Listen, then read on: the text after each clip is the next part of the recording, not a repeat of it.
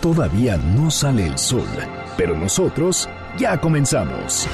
Antes del amanecer, con Juan Manuel Jiménez. Arrancamos.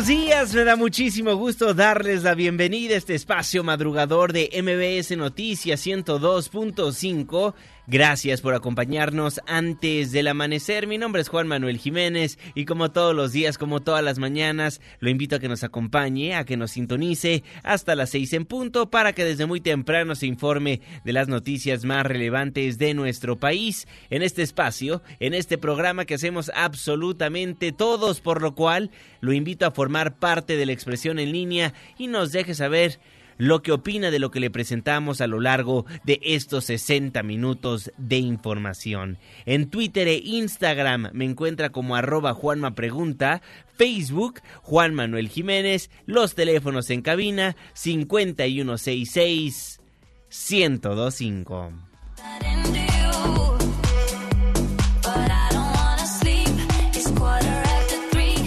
El día de hoy estaremos escuchando a lo largo de estos 60 minutos de información a Jax Jones en estos momentos con su canción Breathe.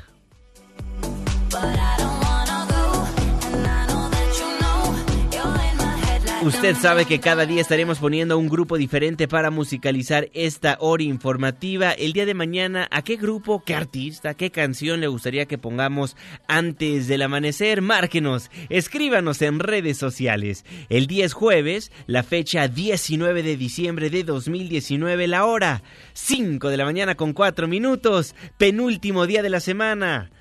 Estamos en MBS Noticias antes del amanecer.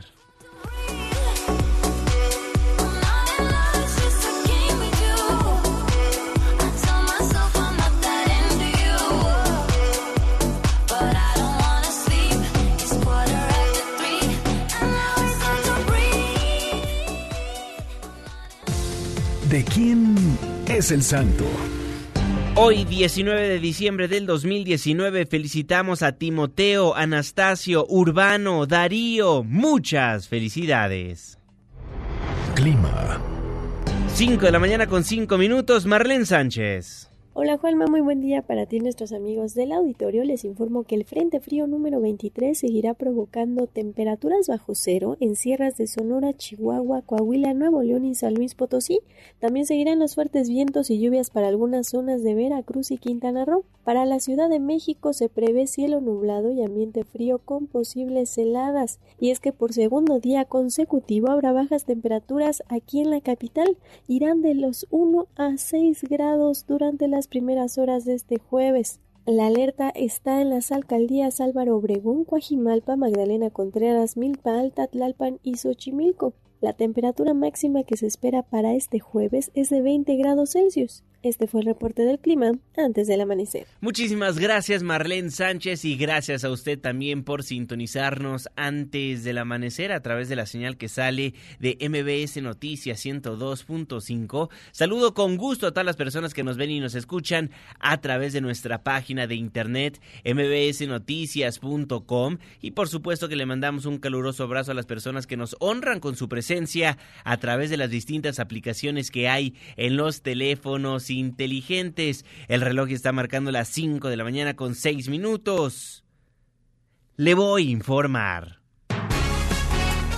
Iniciamos este espacio informativo dándole seguimiento al caso de Genaro García Luna, detenido en los Estados Unidos la semana pasada y quien será trasladado al estado de Nueva York de Texas para ser juzgado.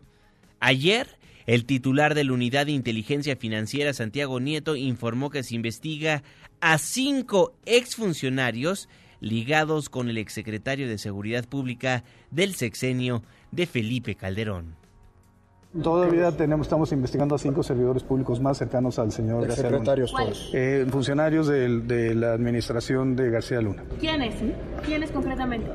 Bueno, eh, Cárdenas Palomino, entre otros. El funcionario comentó que esta semana se presentará una denuncia ante la Fiscalía General de la República por el desvío de 2 mil millones de pesos. Fueron dos mil millones de las transferencias del gobierno, del gobierno federal a esta empresa y de esa empresa hubo eh, una triangulación hacia una empresa de la familia García Luna. Eh, en este momento ese es el, tema central. Eh, se trata de un tema de, pues, de enriquecimiento ilícito, de un tema de conflicto de interés y por supuesto los asuntos de lavado de dinero. Vamos a proporcionar la información a la Fiscalía General de la República y estamos también en coordinación con agencias norteamericanas para efecto de tener intercambio información respecto a lo que sucede. En tanto, el Ejecutivo Federal dejó en claro que el exsecretario de Seguridad Pública, Genaro García Luna, no será investigado en México. Hatsiri Magallanes.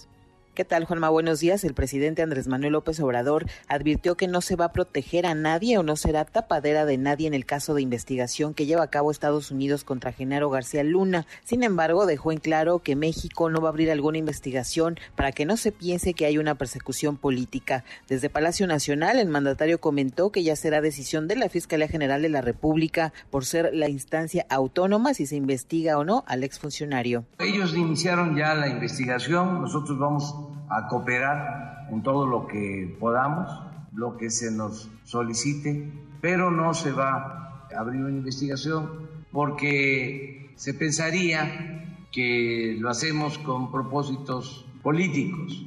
Nosotros eh, queremos que haya legalidad y vamos a estar pendientes del proceso en lo que corresponda a México, eh, la Fiscalía, que es la institución que tiene facultades y autonomía va a ayudar. Comentó que la Unidad de Inteligencia Financiera de Hacienda detectó una transferencia desde la Secretaría de Gobernación hacia una empresa y esta última a una de las cuentas de García Luna. Además, el mandatario consideró que las agencias estadounidenses también deben ser investigadas. Que en toda esta investigación también se revise la actuación de las agencias de Estados Unidos que actúan en México y los gobiernos extranjeros. Porque, a ver, lo de rápido y furioso no fue convenido, no fue un acuerdo, estuvo muy mal el que lo permitiera el gobierno mexicano. La información que tenemos, buenos días. Buenos días, gracias Hatsiri Magallanes. Pues por lo pronto el presidente López Obrador da a conocer que no será investigado Genaro García Luna en México pero la Fiscalía del Distrito Este de Nueva York acusa al que fuera secretario de Seguridad del expresidente Felipe Calderón entre 2006 y 2012 de conspiración para el tráfico de droga y de haber aceptado sobornos millonarios del cártel de Sinaloa. Genaro García Luna renunció a su derecho a una audiencia de detención. Por tal motivo, va a permanecer bajo custodia hasta su juicio en Nueva York. Se estima que en las próximas horas sea trasladado de Texas a la Gran Manzana. Son las 5 de la mañana con 11 minutos. Oiga, en la mañana de ayer se llevó a cabo la 45 sesión ordinaria del Consejo Nacional de Seguridad en Palacio Nacional. Creo que no se había llevado a cabo un Consejo Nacional de Seguridad tan relevante desde que precisamente Genaro García Luna era secretario de Seguridad Pública. En el 2008, el empresario Alejandro Martí, quien había perdido a su hijo Fernando a manos de una banda de secuestradores, retó al entonces presidente de la República, Felipe Calderón, así como a todos los gobernadores y alcaldes, a que presenten su renuncia si no son capaces de frenar a la delincuencia organizada. Y 11 años después, el Consejo Nacional de Seguridad vuelve a tomar muchísima relevancia por dos razones. La primera, y es la más obvia, es porque vivimos en el México más violento de la historia. Cerrará el año con más de 31 mil asesinados, más de 31 mil homicidios dolosos en el 2019. Y la segunda es porque el presidente Andrés Manuel López Obrador exhibió a varios gobernadores por no acudir a las reuniones de seguridad, asegurando que por eso la delincuencia no ha disminuido. Declaración que causó una gran molestia en varios mandatarios locales. Recordemos lo que daba a conocer esta semana López Obrador pidiéndole a las autoridades locales que se apliquen también, muchos lo hacen, otros delegan, eso no es recomendable. Este es el problema que más le preocupa a la gente y por eso debe de tener toda la atención. El propósito no es culpar a nadie, sino informar y que los ciudadanos tengan todos los elementos. Por eso decidimos presentar toda la información, no ocultar nada, absolutamente, no maquillar cifras, decir la verdad, lo que se tiene. Mientras el martes se repartían culpas, ayer, con un llamado a la unidad, el Consejo Nacional de Seguridad sesionó. Y en este marco, el presidente López Obrador aseguró que se mantiene una buena relación con los gobernadores, a quien les pidió no delegar funciones en materia de seguridad. Yo sí creo que es eh, importante, independientemente de si se firma o no se firma, si se suscribe o no un documento, creo que sí debemos de hacer el compromiso todos de trabajar juntos. Son momentos de unidad nacional, como aquí se dijo, de que todos hagamos este compromiso de trabajar juntos para sacar adelante a nuestro querido México. A su vez, el secretario de Seguridad y Protección Ciudadana, Alfonso Durazo, reconoció que el 2019 ha sido un año difícil, además de que no se han logrado los resultados deseados. Por ello, conminó a los gobernadores a atorarle todos juntos o a fracasar por separado que la lucha por nuestra seguridad no admite ambiciones personales ni la búsqueda de dividendos políticos. Es menester asumirla como una labor de Estado que involucre a todas las instituciones e implique corresponsabilidad y visión de futuro. Todos debemos estar a bordo de este esfuerzo. Hay que apretar el paso. Sobran circunstancias en las que uno quisiera lavarse las manos, pero o le atoramos juntos o fracasamos por separado. En su oportunidad, el gobernador de Querétaro y presidente en turno de la Conferencia Nacional de Gobernadores, Francisco Domínguez, sostuvo que los mandatarios están a favor de que se les evalúe, pero con base en indicadores de resultados, por lo que pidió a las autoridades federales no partidizar ni ser mezquinos con el tema de la seguridad no debe partidizarse y ser mezquinos con la seguridad de todos los mexicanos. Por eso, el debate público que requiere la política para lograr los acuerdos y convenir los disensos requiere comprensión, respeto en el hacer congruente y en el discurso público. No hay espacios para el regateo ideológico en los tiempos que vive México. Solo unidos tenemos la fuerza que se necesita para vencer a la delincuencia. Y justamente el presidente Andrés Manuel López Obrador respondió a algunos gobernadores que se pronunciaron tras ser expuestos por el mandatario por su inasistencia a las reuniones de seguridad y aunque dijo que respeta la decisión de cada gobernador, aseguró que levantarse temprano tiene sus ventajas. Yo sí pienso que el que se levanta temprano tiene alguna ventaja, porque temprano se reparten los pedacitos de suerte y el que se levanta tarde ya no alcanza boleto. Pero mucho respeto. No es voluntario, es decisión de cada quien. Los gobiernos son autónomos, son entidades soberanas, los estados.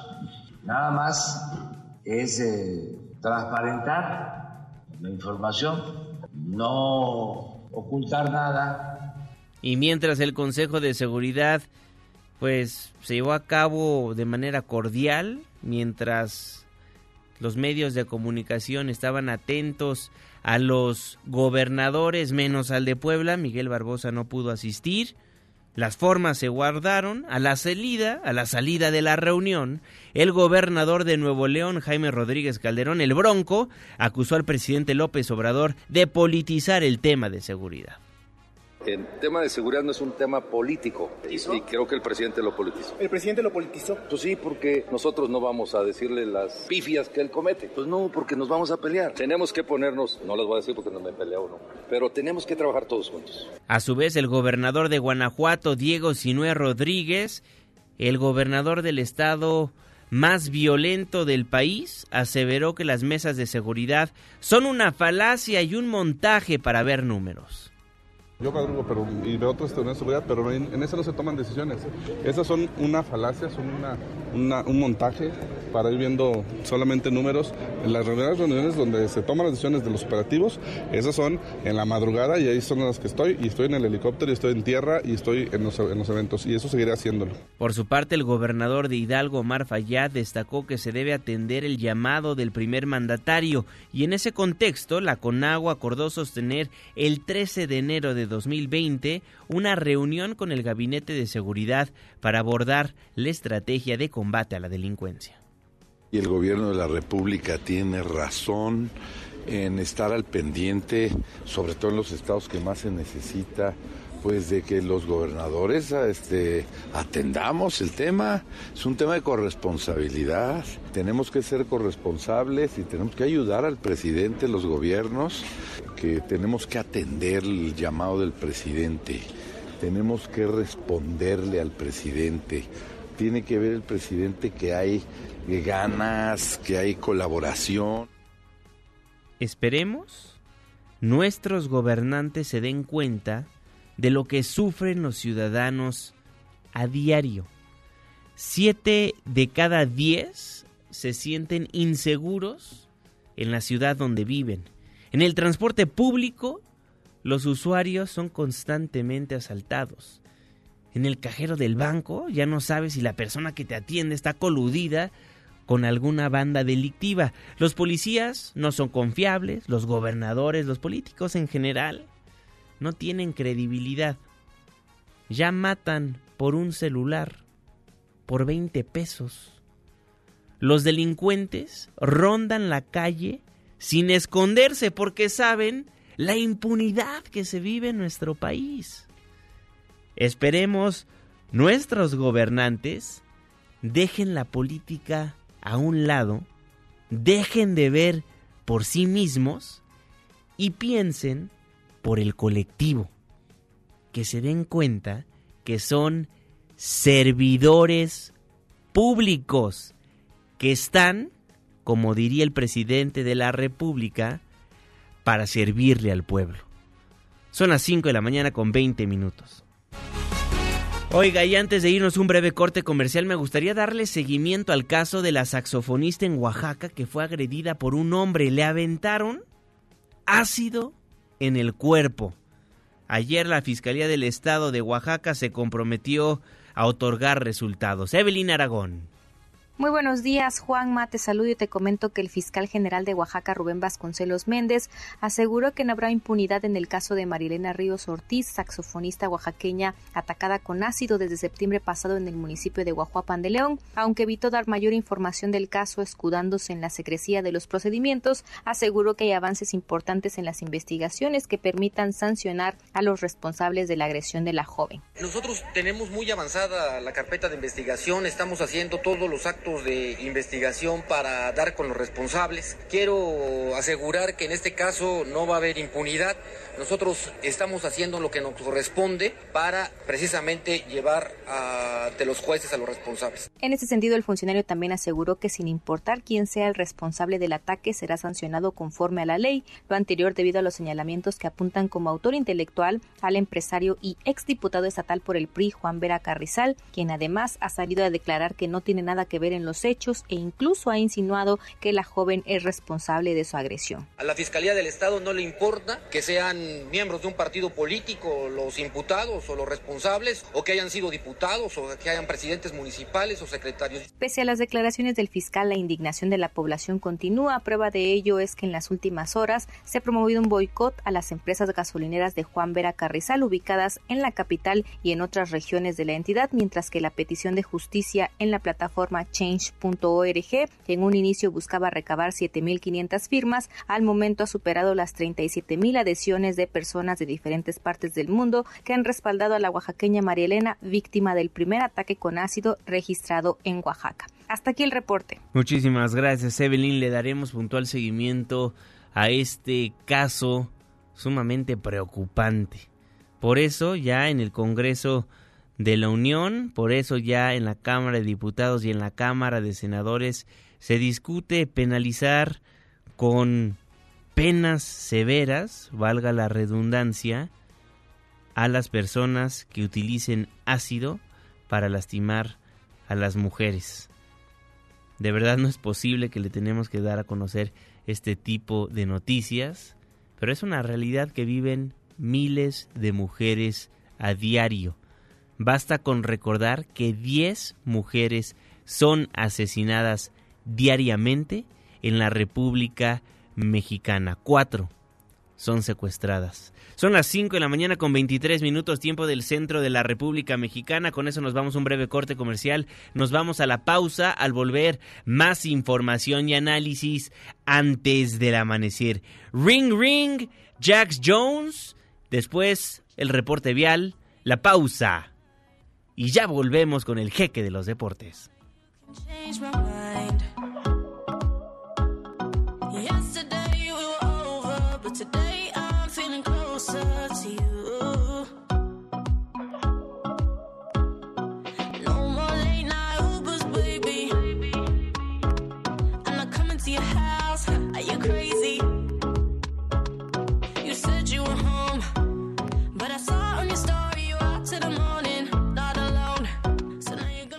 Antes del amanecer, con Juan Manuel Jiménez. Con Juan Manuel Jiménez. Continuamos. All my ladies, wind to the left, sway to the right, drop it down low and take it back high. Bitch, I don't need introduction. Follow my simple instruction. Wind to the left, sway to the right, drop it down low and take it back high. Bitch, I don't need introduction. Follow my simple instruction. Estamos de vuelta en MBC Noticias escuchando a Jax Jones con su canción Instruction. Gracias por madrugar con nosotros. Yo soy Juan Manuel Jiménez y me da gusto nuevamente darle la bienvenida a este espacio del 102.5. Le recuerdo que nos escuchamos de las 5 hasta las 6 de la mañana de lunes a viernes. Márquenos, forme parte del espacio informativo, denos el reporte vial al aire, cuéntenos los problemas que hay en su colonia, en su barrio, en su ciudad. 5166-1025. Twitter e Instagram, arroba Juanma Pregunta, Facebook, Juan Manuel Jiménez. Son las 5 de la mañana con 28 minutos. Saludo con gusto al jeque de los deportes, Luis Enrique Alfonso. Muy buenos días. Deportes con Luis Enrique Alfonso. Mi querido Juan, amigos de antes del amanecer, vámonos con la información deportiva y tenemos que empezar hablando del partido de ayer del Monterrey ante Liverpool. Juanma estuvo cerca el equipo de los Rayados de forzar un tiempo extra merecido. Sin embargo, las calidades individuales acabaron por sentenciar un partido que, insisto, el equipo regio había hecho de manera muy digna un 1 a 1 que se fue hasta el minuto 91 y que pues gracias a la anotación de Roberto Firmino, una jugada individual en la que Mozalá se quita dos defensas, viene el centro, eh, apoyado Mozalá para que venga Firmino y clavara la anotación. No se pudo recuperar el equipo rayado, pero insisto ahí de derrotas a derrotas. Tristemente es una derrota digna, pero pues eh, dejó claro el equipo de Mohamed que tiene con qué competir. Eh, también hay que dejar en claro que Liverpool estaba jugando con suplentes, que después metió a la carrocería pesada para finiquitar un partido el cual se le indigestó muchísimo. Así que ahora el Liverpool va a jugar ante el Flamengo en la final del Mundial de Clubes y el equipo de Rayados el sábado ante el Hal Jalil que había perdido antes con el equipo brasileño. Escuchemos a Mohamed que salió muy caliente porque él pensaba que había ahí por una tarjeta roja en contra de Liverpool, se hizo de palabras con Jürgen Klopp. Estuvo bueno el partido, la verdad. Expulsión muy clara. Si no es la primera expulsión, es la segunda, cuando toca con la mano. Pero bueno, ¿qué pasa? Ya está. Creo mucho en estos futbolistas y en el fútbol mexicano. Y más tarde, un primer empate en 15 años, 0 por 0 entre el Barcelona y el Madrid. La verdad es que fue un partido en el que la carga emocional fue para el equipo merengue. El Barcelona no supo ni cómo definir, más allá de que tuvieron oportunidades y demás. Messi, como siempre, el que tiene la esperanza por la calidad, pero no, no anotó. Así que siguen empatados en puntos, 36 unidades. Es líder el Barcelona por mejor diferencia de goles. Escuchemos a Zinedine Zidane, quien habló de un partido en el que, insisto, el Madrid fue el ganador moral de este encuentro. Muy, muy contento, yo creo que la actitud, lo que, lo que hicimos del minuto uno hasta el final, hicimos un gran partido, nos ha faltado, como tú dices, eh, nuestro, nuestro gol, porque además yo creo que había sitio para, y merecíamos un, un poco más hoy, eh, pero esto es el fútbol. Lo desafortunado, Juanma, fue la protesta convocada por la plataforma anónima Tsunami Democratic, que si no, sí es cierto que no perjudicó el juego, aunque se detuvo el partido unos minutos por unas pelotas que arrojaron como manifestación. Afuera del inmueble, nueve detenidos y 46 heridos leves. Estos grupos radicales que además quemaron barricadas, aventaron objetos contundentes a la policía, que respondió con balas de goma, casi 5 mil manifestantes. Y bueno, los asistentes del clásico tuvieron que buscar salidas alternas porque pues la, las autoridades estaban dispersando a los rijosos. Habló Valverde, el técnico del Barcelona, al respecto. Ya sabemos el tema de los independentistas o los separatistas, como quieran llamarle. Barcelona, la zona de Cataluña, la provincia de Cataluña vive momentos complicados ante el resto de España. Con la tensión que había en el partido, mira, la verdad es que no me he fijado que ha habido algo de jaleo cuando empezó a caer unas cuantas pelotas amarillas, pero han sido, no han sido muchas. Yo creo que el partido ha transcurrido con normalidad. En 90 minutos, pues bueno, difíciles contra un clásico en el que hay tensión, pero no añadir nada más. Los Pumas, Juanma, regresamos a temas nacionales. Van por cinco refuerzos, dice Mitchell, el técnico. Hay tres confirmados, el cuarto, no sé si lo quemó, pero es Alejandro Mayorga. Y cuando le preguntaron, dijo que estaba en exámenes médicos. Falta uno. ¿Quién será, Juanma? ¿Quién será? ¿Quién será? Mayorga está realizando exámenes médicos. Vamos a ver cómo está para poder definir su contratación. Es un jugador que nos interesa en base a lo que hablábamos antes para crear una competencia en, esa posición de lateral izquierdo que ahora mismo solo tenemos. Y cerramos con la pelota cachonda. Juan Mauracio de la Vega fue presentado de manera oficial como nuevo presidente de la Liga Mexicana de Béisbol. Gabriel Medina, quien había quedado como presidente interino tras la salida de Javier Salinas, va a ser el director deportivo. Pues obviamente lo que quieren es el crecimiento deportivo, económico, creación de nuevos talentos, la proyección, ya sabes, todo, todo lo que significa un deporte que sobre todo ahora parecería que está más de moda porque el presidente de la República es fan del, del, béisbol y entonces los reflectores voltean hacia ahí. Es obvio, ¿no? Eso es como una, una, una lógica que, que se tiene, no tendría que serlo, pero bueno, ahí está el asunto. Entonces, el béisbol que lo que busca es tener pues mayor proyección y que ha crecido, ¿eh? la verdad ha crecido. A mí me gusta cómo está el formato, es difícil que se pueda unir la Liga Mexicana del Pacífico con, con la Liga Mexicana por calendarios, por intereses de zona, por muchas cosas, pero sería interesante tener una liga global, ¿no? Una liga global en un, en un futuro y una liga que incluso es competitiva de norte a sur, no como pasa con el fútbol, que de verdad la mayoría de de, equipos, los que triunfan, los que ganan están en el norte, más allá de que el América ha levantado la mano, pero últimamente Monterrey, Tigres, y para le contar el béisbol, pues podemos hablar obviamente eh, eh, recién, ¿no? De, de, de, Yucatán, podemos hablar de los Olmecas, podemos hablar de grandes equipos en el, en el sur sureste que eh, la pelota caliente tiene buena presencia. Pero bueno, ya me voy, mi querido Juanma. Nos vemos en minutos en Hechos AM, mi Twitter, arroba Lea Deportes y platicaremos mañana de lo que está pasando ya de cara a la final de fútbol mexicano. Cierto es que falta todavía una semana, pero los rayados, ¿qué harían? ¿Descansan a los titulares? juegan con jóvenes y el partido por el tercer lugar, pensando en América. De eso platicamos el día de mañana con tu chichicuilote, Juanma. Mi Twitter, arroba deportes, ya lo dije, ya me voy.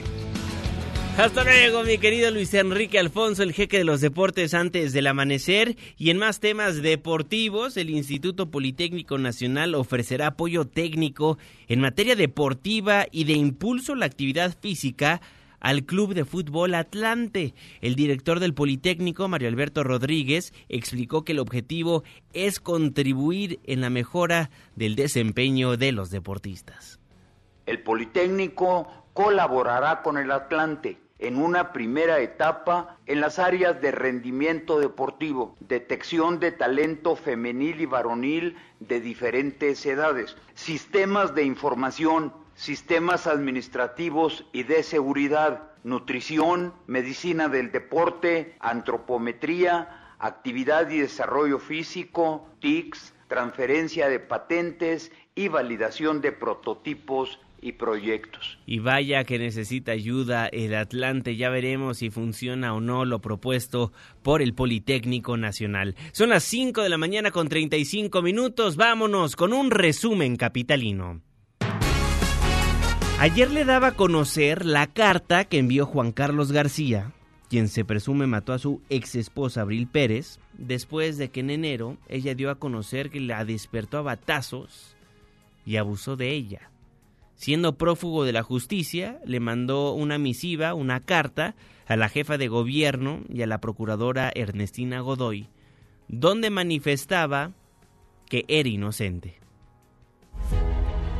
De acuerdo a notas periodísticas aparecidas en diversos medios de comunicación, se menciona que, para las autoridades de la Ciudad de México, soy el principal sospechoso de la muerte de mi exesposa Abril Cecilia Pérez Agaón, presunción que se dice es derivada de los hechos sucedidos en el que fuera nuestro domicilio a las 4 de la mañana del 4 de enero de 2019, cuando se dice que mi exesposa, Abril, estaba dormida y supuestamente la agredí con un bate de béisbol y luego me autoinfringí un corte en el brazo izquierdo con un bisturí. Respecto al hecho en el que lamentablemente perdió la vida mi exesposa, niego categóricamente estar involucrado y no tuve intervención alguna. Finalmente quiero expresar mi confianza en la fiscal general de justicia de la Ciudad de México, Ernestina Godoy Ramos, así como de aquellos encargados de la impartición de justicia, ya que lo único que solicito es ser juzgado de manera justa e imparcial, con estricto apego al marco jurídico, para que se logren esclarecer los hechos por los cuales me encuentro vinculado a proceso y se esclarezcan los hechos relacionados con la lamentable muerte de mi ex esposa Abril. Es parte de la carta que ayer le presentábamos antes del amanecer. En un intento más para evitar ir a prisión, Juan Carlos García, el ex esposo de Abril Cecilia, envió esta carta a la jefa de gobierno, a la opinión pública, a la fiscal Ernestina Godoy, en la que insiste que es inocente y en la carta pues expone aspectos como método de defensa, pese a que el panorama jurídico pues le es bastante adverso. El procesado, quien se encuentra en estos momentos en los Estados Unidos, de acuerdo a lo que nos dio a conocer la Procuraduría General de Justicia, negó de manera categórica estar involucrado en dicho crimen que recordará fue cometido el 25 de noviembre y también dejó en claro Juan Carlos García que no tuvo intervención alguna. En la misiva mencionó que en la discusión que sostuvo con Abril a principios de 2019 y por lo que se originó el proceso penal en su contra, reiteró que fue ella quien lo atacó y lesionó con un cuchillo, por lo que solo interpuso un mecanismo de defensa. Adjunta a esta carta las evidencias, de acuerdo a sus abogados y a él, de por qué es inocente. La procuradora, la procuradora Ernestina Godoy, confió en que el sospechoso no vuelva a evadirse de la acción de la justicia y aseguró que se tiene ubicado. Él envió una carta negando categóricamente. Nosotros vamos a seguir con nuestras investigaciones, no, no vamos a fabricar como siempre lo hemos dicho. Recibimos, como recibimos la comunicación de otras personas, recibimos la de todas las personas tienen derecho a defenderse y nosotros respetamos la defensa, pero nosotros seguimos con nuestras investigaciones y ya, ya dirán dictámenes, dirán la revisión de cámaras, todo lo que estamos haciendo, quién tiene responsabilidades, Bueno, estaremos al pendiente de lo que vaya a pasar con este caso. Dice ser inocente, pero se encuentra en los Estados Unidos, se encuentra prófugo de la justicia. 39 minutos después de la hora. Y en 2020 el gobierno de la Ciudad de México implementará otras medidas para mantener la promoción de una cultura de la paz y no violencia en la capital, en colaboración con la Iglesia Católica y otras religiones. Así lo anunció la jefa de gobierno, Claudia Sheinbaum y con ellos la Secretaría de Gobierno, la Iglesia Católica y probablemente otras iglesias estamos trabajando un programa que se llama Alto al Fuego, que va a ser parte de Sí al Desarme, Sí a la Paz, pero en donde queremos ir todavía más allá, en una cultura de la no violencia y algo que nos permita bajar los índices de delincuencia, de inseguridad, pero de una manera humana también. Se requieren policías, se requiere ministerio público que funcione estamos trabajando en escuelas, estamos trabajando en tanto, la secretaria de Gobierno Rosicela Rodríguez destacó que el programa de desarme en la ciudad dio buenos dividendos en las 1.841 colonias de las 16 alcaldías donde se invitó a la población a participar. Nueve de cada diez armas recuperadas de manera voluntaria en todo el país a través de los programas de desarme fueron captados aquí en la Ciudad de México. 4.741 armas destruidas del 21 de enero a esta fecha por el programa Sí al Desarme, Sí a la Paz, de las cuales 3.602 fueron armas cortas, 837 armas largas. Y tras reconocer que en el 2019 los empresarios han tenido un año difícil. El sector patronal de la Ciudad de México afirmó que los retos principales para los gobiernos federal y local son el combate a la inseguridad y empujar el crecimiento económico. Jesús Padilla, el presidente de la Coparmex CDMX, explicó que el año ha sido complejo, aunque hay algunas variables positivas como la estabilidad de la inflación y el tipo de cambio. Informó que en los primeros 11 meses se han registrado ante el IMSS 2.036 empresas y se han generado 130.000 nuevos empleos, cifra que dan una señal de que el 2020 será mejor que el año que está por terminar.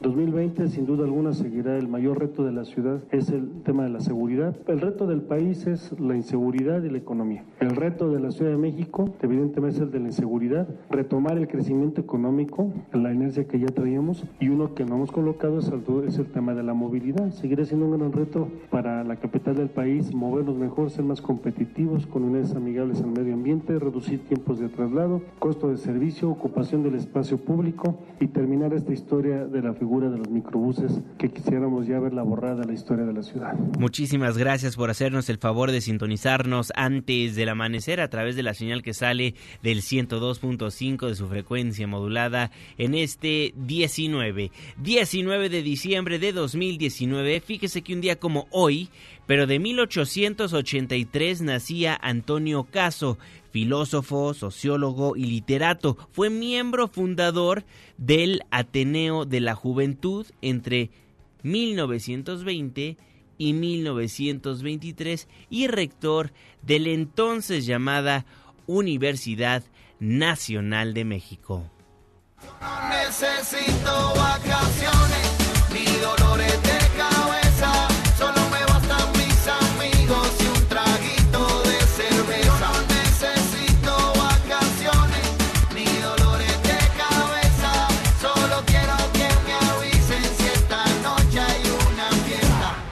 Pues Wisin no necesita vacaciones, pero nosotros sí, antes del amanecer, esperemos pronto tomar algunas vacaciones. Usted va a salir en este diciembre, en esta época navideña, ¿A dónde saldrá? Hágalo con mucho cuidado en Twitter.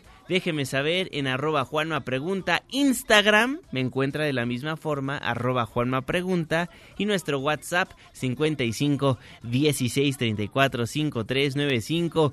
Escuchamos a Wisin con vacaciones porque un día como hoy, pero de 1978, este cantante puertorriqueño nacía un día como hoy, pero del 78. Wisin vacaciones, después del reporte vial, la pausa. Y ya volvemos.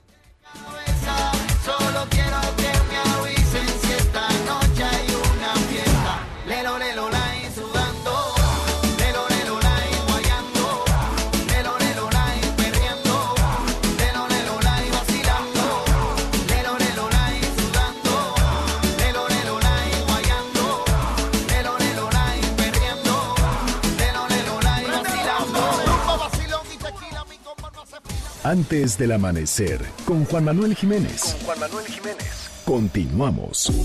I used to be so ready to run. My philosophy, don't let nobody come too close to handle my love. Don't let it show. I want it to be. Ooh, diving into my ocean, a brand new emotion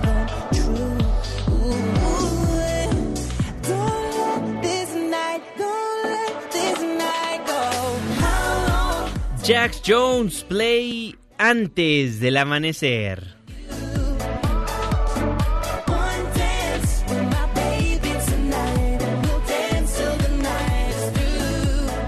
Gracias por continuar con nosotros en MBS Noticias 102.5, Twitter, Instagram, arroba Juanma Pregunta. Mi nombre es Juan Manuel Jiménez, le tengo más información. Resumen de noticias antes del amanecer.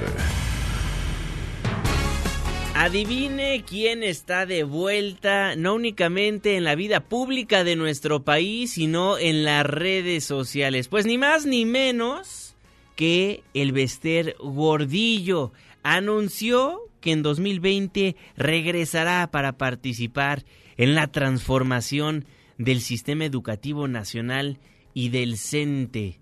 ¿Puede creerlo? Esa señora dice que va a participar en la transformación del sistema educativo nacional cuando fue ella quien entorpeció la dinámica educativa de la República Mexicana.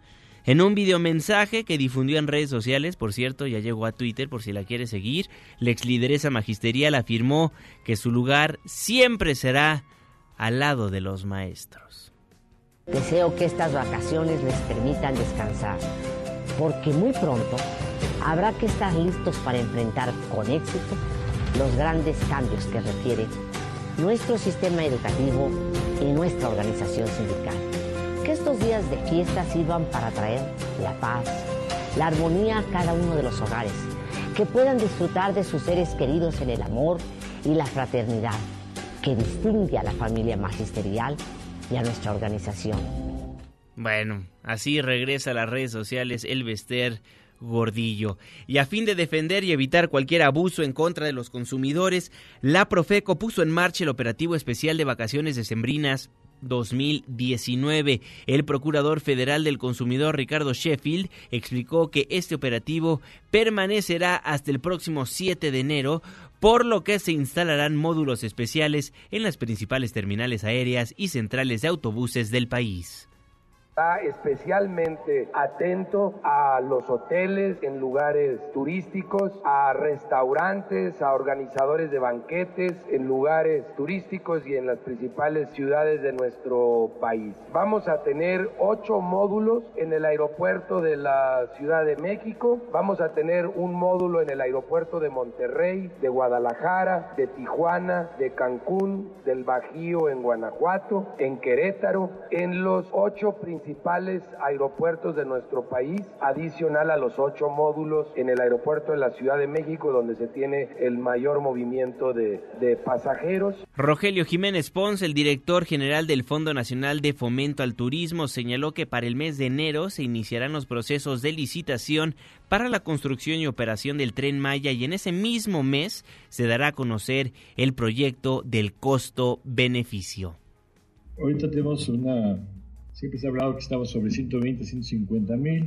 Sí ha habido algunas cosas que pueden afectar eh, ligeramente, no mucho al alza. Por ejemplo, el, el proyecto de costo-beneficio nos haya, de mercado nos haya enfatizado mucho que ya sabíamos que iba a ser Cancún-Tulum dos vías, pero también están pidiendo que sea el estudio de demanda eh, que también el tramo Tulum-Mérida sea de doble vía. Eso va a implicar un, un aumento en ese tramo por el término de costos.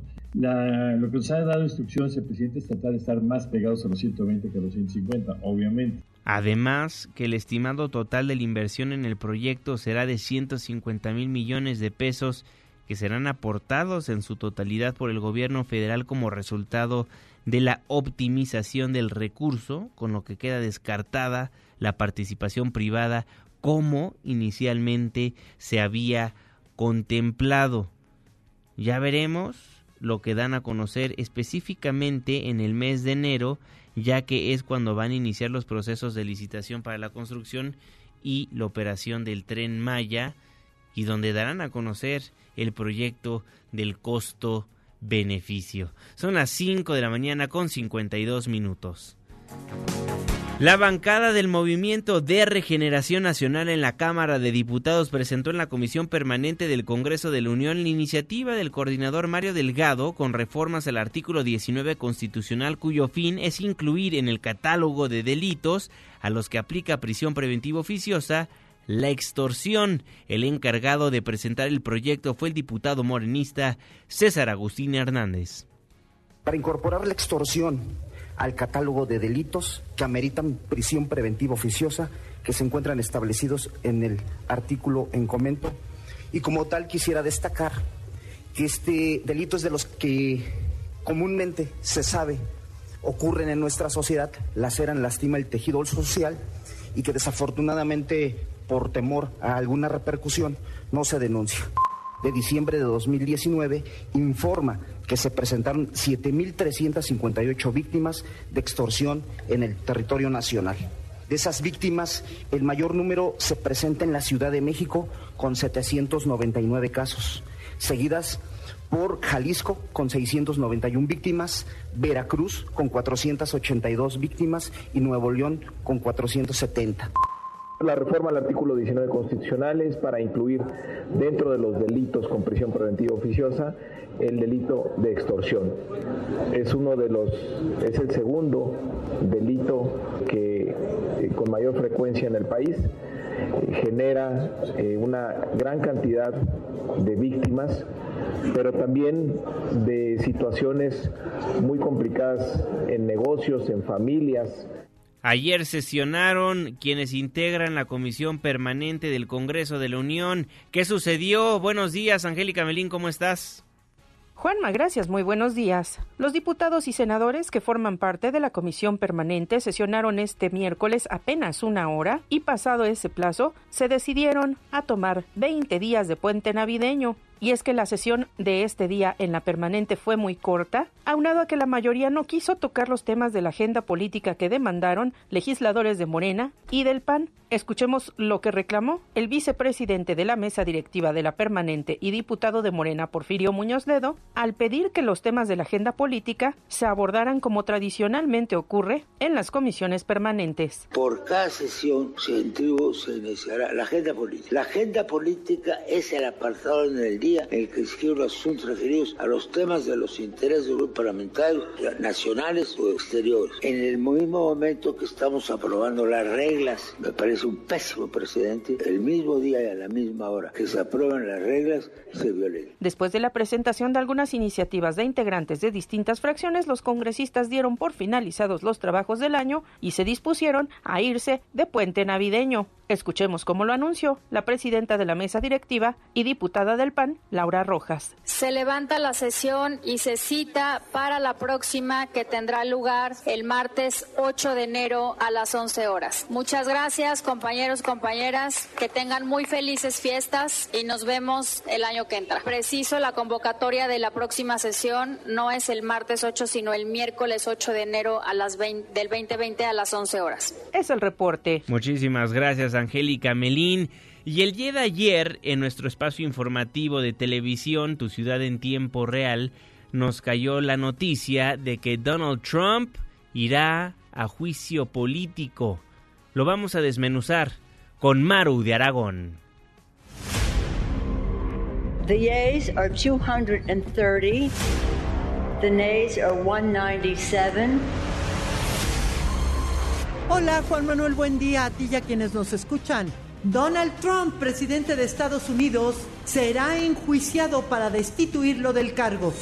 Ayer, tras un maratónico debate de ocho horas en la Cámara de Representantes, controlada por los demócratas, se decidió iniciar el juicio en enero próximo.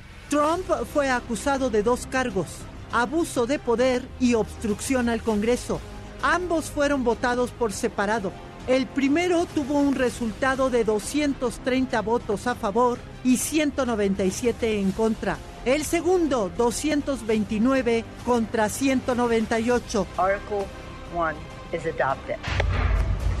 Article 2 is adopted. De esta manera, Trump se convierte en el tercer presidente en la historia del país en ser acusado. The Republican Party has never been Haciendo uso de toda su habilidad política, Trump inició un mitin de campaña en Michigan, estado clave para las elecciones del 2020, donde ante miles de seguidores dijo en tono desafiante que no le preocupa el juicio debido a que tiene al Partido Republicano de su lado.